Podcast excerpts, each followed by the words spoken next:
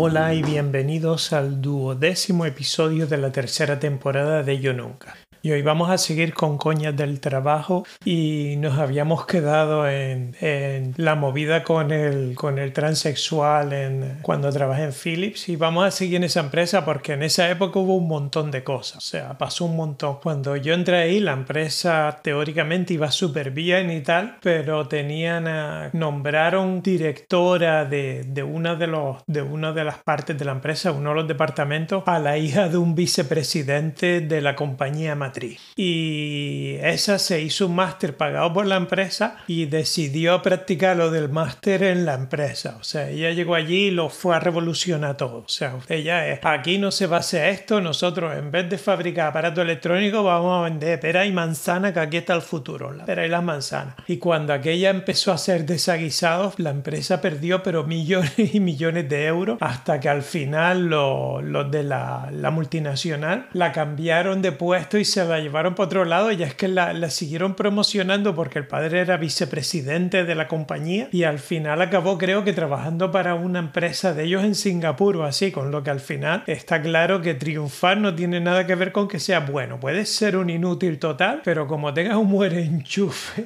el nepotismo ayuda mucho y aquella tenía un enchufazo que te caga y aunque era una inepta, siguió prosperando y prosperando y llegó súper alto en, en, la, en el escalafón, pese a ser una puta Y gracias a los millones que perdimos con ella, que creo que fueron como 9 millones o así, la empresa hizo una mega reorganización. Bueno, hubo, en realidad hubo dos movidas, porque hicieron una mega reorganización y además anunciaron que dejábamos de ser eh, parte del núcleo fundamental de los intereses de la multinacional. Y eso lo que quería decir era básicamente que nos querían vender o nos cerraban, una de dos, que se daban un par de años para encontrar un comprador a la empresa o a la puta calle todo el mundo. Y entonces, preparando la empresa para que se pudiera vender más fácilmente, hicieron una mega reorganización. Y eh, la reorganización era como de 100, donde yo estaba en, en Hilversum, eran 100 personas ahí de una atacada. O sea, era un desastre total. Había, aquello era una escabechina. Y, y en los, la semana, porque esto se da, en Holanda se tarda un montón de tiempo, desde que lo anuncian, que lo anuncian en una reunión a todos los empleados, después la empresa tiene que empezar a juntarse con el comité de empresa, discutirlo, tienen que informar al gobierno, tienen que pedir la,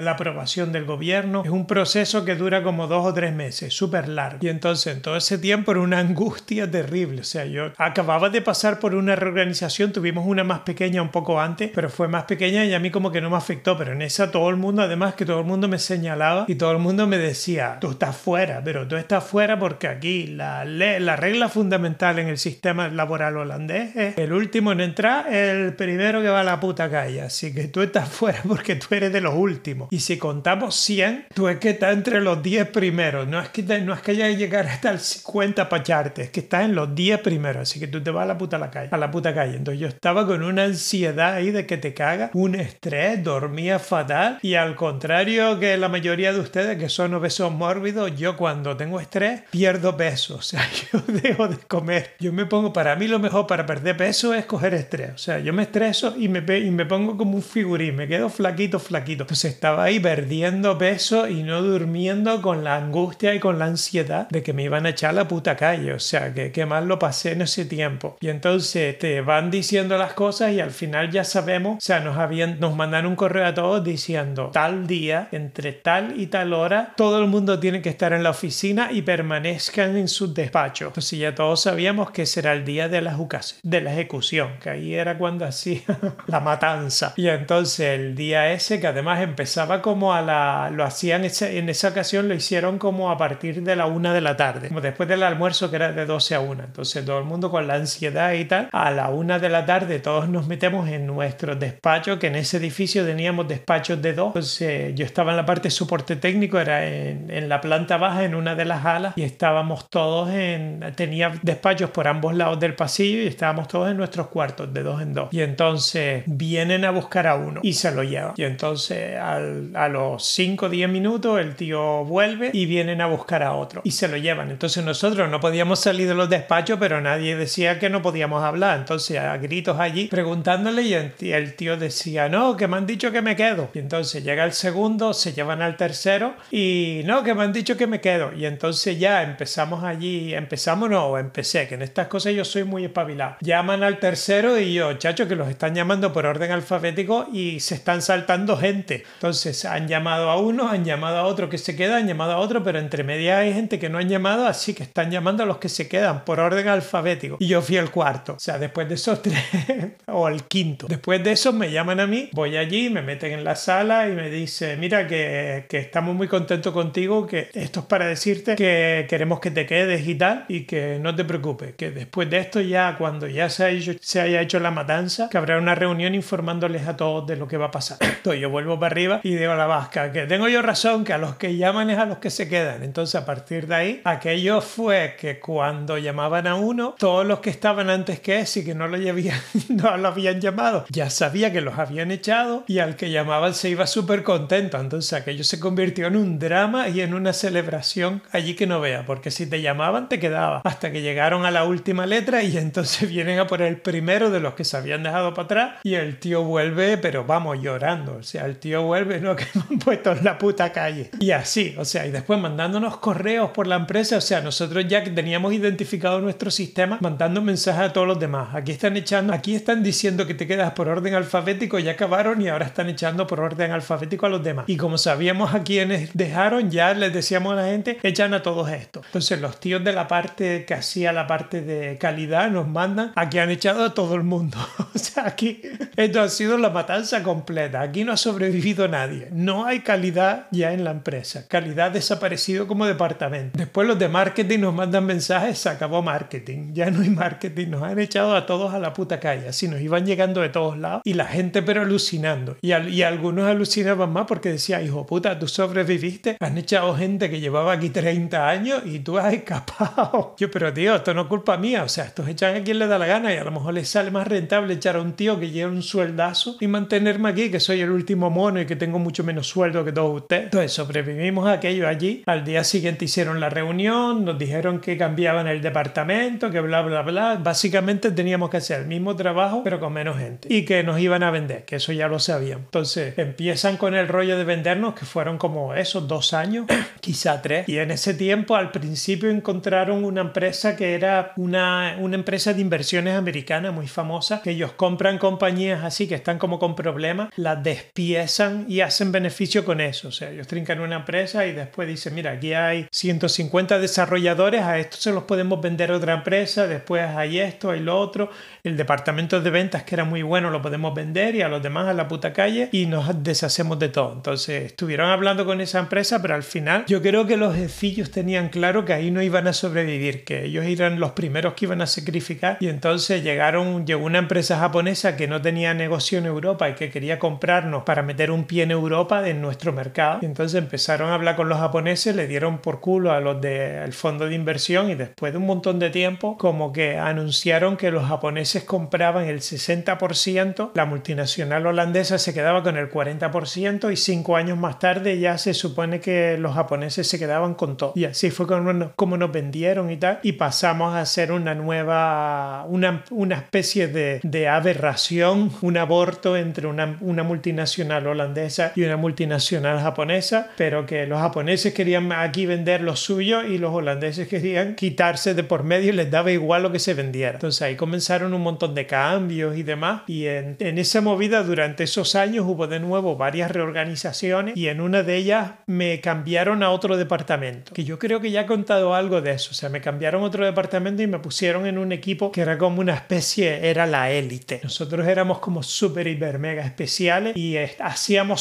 vendían soluciones. Entonces nosotros vendíamos, nosotros éramos los que teníamos que implementar las soluciones y era la élite de la empresa. Lo más de lo más. La crema estaba allí. Entonces nos meten en, me meten en ese departamento y yo estaba en un grupo con, con uno que, que es amigo mío y que sigue siendo amigo mío ahora, con el que me llevaba muy bien, que era mi jefillo y con otra gente. Y el director de ese departamento era un gilipollas integral. El tío me caía fatal, pero de siempre. Porque la movida con ese tío es que ese fue el que, creo que ya lo conté, ese fue el cuando trabajé en la multinacional americana, cuando trabajé en Luce, ese fue el que echó a la gente invitando a la gente a una reunión y después les dijo, todos los que están invitados a la segunda, eso se van a la puta calle, ustedes se quedan. Pues ese tío después lo contrataron en nuestra empresa porque era, por, era íntimo del de recursos humanos. Vivían en el mismo poblacho, eran vecinos y se llevaban muy bien y eran súper íntimos. Entonces yo un día eh, yendo a, un bar, por un viernes por la tarde, yendo a un bar a tomar copas con amigos, con los de Luce, me voy al bar y me encuentro a ese tomándose algo allí, que yo lo conocía porque era de Lucen, lo encuentro tomándose algo allí con el de recursos humanos de mi empresa. Y entonces, cuando anunciaron que habían contratado a un nuevo director, yo enseguida se lo dije a todo el mundo, digo, yo sé quién es porque pillé el de recursos humanos hablando con un gilipollas que era director en Lucen y es lo peor que te puede pasar. Pues efectivamente, lo trajeron a la empresa y lo metieron allí y, el, y nos reorganizaron y crearon el equipo aquel Elite. Y entonces nosotros empezamos a trabajar con él y tal y después de unos meses el tío a mí me, me tenía pero una gana de que no vea. Yo me tenía una dirria brutal. Y, y organiza una especie de acto,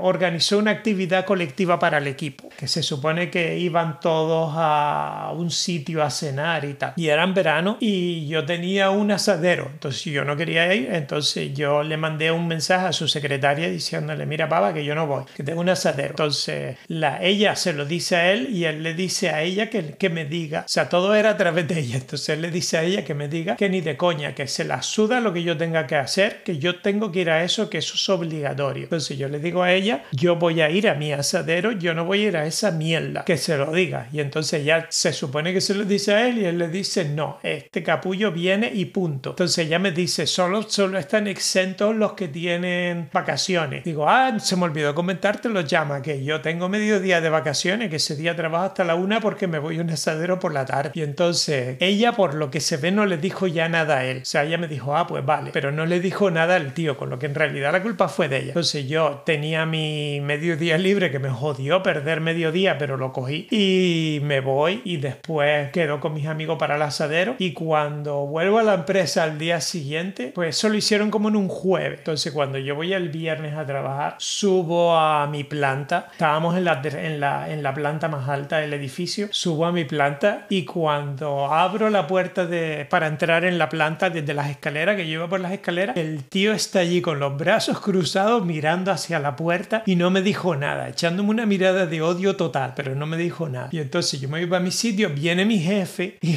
me dice, tienes que encontrar un trabajo dentro de la empresa, pero como sea, este tío te va a echar, pero a la puta calle, pero que ya. O sea, te tenía dirria, pero es que ayer cuando hicimos lo de la reunión, el tío empezó a ensalzar gente aquí en una movida súper rara que hizo y dice, a ver, a ver, a ver, el chamo. Y cuando yo no, no respondí, se enteró que tú no estabas, como no respondiste, se enteró que tú no estabas allí y está, pero ya me ha dicho que te va a echar la puta calle. Tienes que trans, tienes que cambiarte a otro grupo, pero que ya. O sea, lo tienes que hacer, pero que ya. Y entonces ahí sobre la marcha me busqué a otro vicepresidente y le dije, mira, que aquel me va a echar la puta calle. Ustedes no pueden contratar gente, yo ya estoy dentro, así que si en alguna de las plazas que tienes me ofreces un puesto, yo me voy contigo, pero que ya. Y entonces el tío me ofreció un puesto en su grupo y yo se lo dije al que era mi jefe y entonces mi jefe le dijo al otro, este se va a, trabajar con aquel. Que él no se quedó contento que yo me fuera, pero no podía hacer nada porque el otro llevaba más años que él en la empresa y tenía más poder, entonces no podía enfrentarse al otro. Pero me cambié de un grupo a otro y me acuerdo que a partir de ahí el gilipollas ese nunca me saludaba, o sea, me veía y no, o sea, no respondía, no daba señales, no reconocía mi existencia. O sea, yo podía estar en un ascensor y él entraba en el ascensor y me daba la espalda y subía y se marchaba y a lo mejor había otra gente y hablaba con la otra gente, pero a mí me ignoraba como si yo fuera un fantasma, salvo cuando yo estaba en el baño. Si yo estaba en uno de los urinarios meando, el tío venía y se ponía al lado mío y me saludaba y yo eso me ponía, pero es que me daba una rabia y yo ya terminé que meaba en, en los cagaderos, que nunca meaba en los urinarios y yo entraba al baño y lo veía él meando en un urinario, me daba la vuelta y me iba. O sea, me negaba a mear allí con aquel gilipollas integral. Y después, unos años más tarde, ese gilipollas lo, también cayó como en desgracia, pero por lo que se ve, el amigo del de recursos humanos le hizo un contrato tan bueno que no lo podían echar. Entonces lo pusieron como director de seguridad, de la parte de seguridad de la empresa a nivel europeo. Y ah, la verdad que eso fue pero genial. Eso fue uno de los momentos más gustosos de mi vida. Le hackearon su teléfono y el teléfono fijo de la empresa. Y por lo que se ve, el tío era un miserable, pero era rastrero que no vea. Por lo que se ve, él tenía el teléfono, se lo habían programado para que tú él podía llamar desde su casa o desde fuera. Él llamaba a su propio teléfono en la oficina cuando y tenía como una especie de autorrespuesta, como un contestador. Si él no respondía a las después de cinco veces, el teléfono respondía y cuando saltaba ese contestador,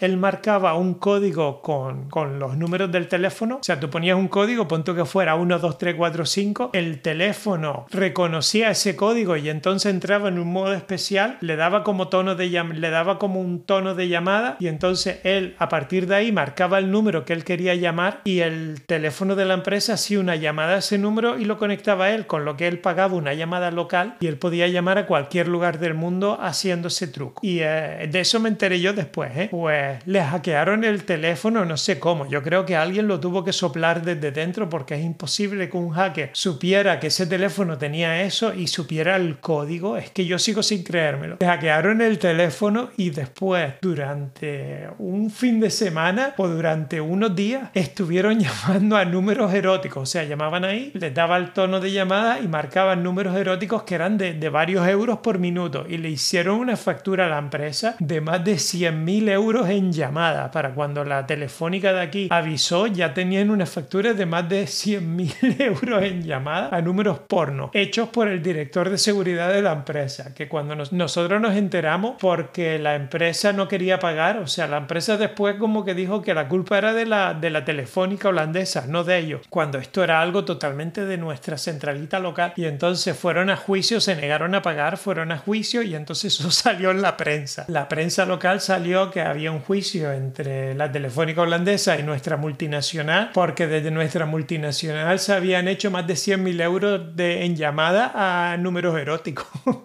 y todos sabíamos quién era. Entonces allí nos descojonábamos todos del tío. Y él, pero nada, él lo tenía marginado en su despacho sin dar un puto palo al agua. Incluso me acuerdo que me intentaron meter en un proyecto en el que él estaba y yo fui a mi vicepresidente y le dijo, yo prefiero que me eche, o sea, yo con ese gilipollas no voy a trabajar en mi vida, nunca más, que lo sepa. Y también me acuerdo que el, el, el transexual tuvo una agarrada con él que no veo, o sea, porque el tío era de los que yo siempre tengo la razón y el transexual todavía tenía más la razón que él porque es una mujer, como nos dijo en otro episodio que ya conté. Entonces, como el transexual siempre tenía razón y este tenía razón, están haciendo algo juntos en un proyecto en el que había varias personas y entonces el tío dice, vamos a hacer esto, esto y esto. Y entonces el transexual que estaba allí metido en ese proyecto le dice, mira, que eso está mal, que lo que tenemos que hacer es esto. Y el tío, no, vamos a hacer tal cosa. Y todos los jefillos que habían allí eran la meculo. O sea, si el tío decía, vamos para la izquierda, todo el mundo tiraba para la izquierda. Entonces el transexual lo, le planta cara y le dice, no, eso no se puede hacer así, vamos a hacerlo asado, porque lo digo yo. ¿Y por qué esto es así? Porque yo soy una mujer. Entonces terminaron con una agarrada allí dentro que no vea. Y todo el mundo pero aterrorizado, pero al final como que el tío, no sé, no sé si porque tenía miedo a echar un transexual o qué, pero que al final el tío cedió y ganó el transexual. Pero que fue una victoria pírriga porque después, más tarde, un par de meses después o unos meses después, echaron al transexual por robar secretos de la empresa o algo así. Y fue la única persona en todos los años que yo trabajé allí que echaron, pero a, escoltándolo con, un, con, con los de recursos humanos, lo escoltaron a la puerta. O sea, no lo dejaron tocar su ordenador ni nada. Fue como un despido por, por, por rarísimo. O sea, yo nunca, no fue ni con reorganización ni nada. Lo echaron como un despido por haber incumplido algo de la empresa, que nunca se llegó a saber ni lo que fue. O sea, fue un movido desde que te caga. Con lo que yo tengo claro que fue porque le hizo frente al otro y aquel hijo puto se vengó. O sea, aquel hijo puta, pero vamos, se vengó total del, del travelo. Y nada, que parece que ya me alargué un montón, así que aquí lo dejamos y otro día cuento algo más en el último episodio.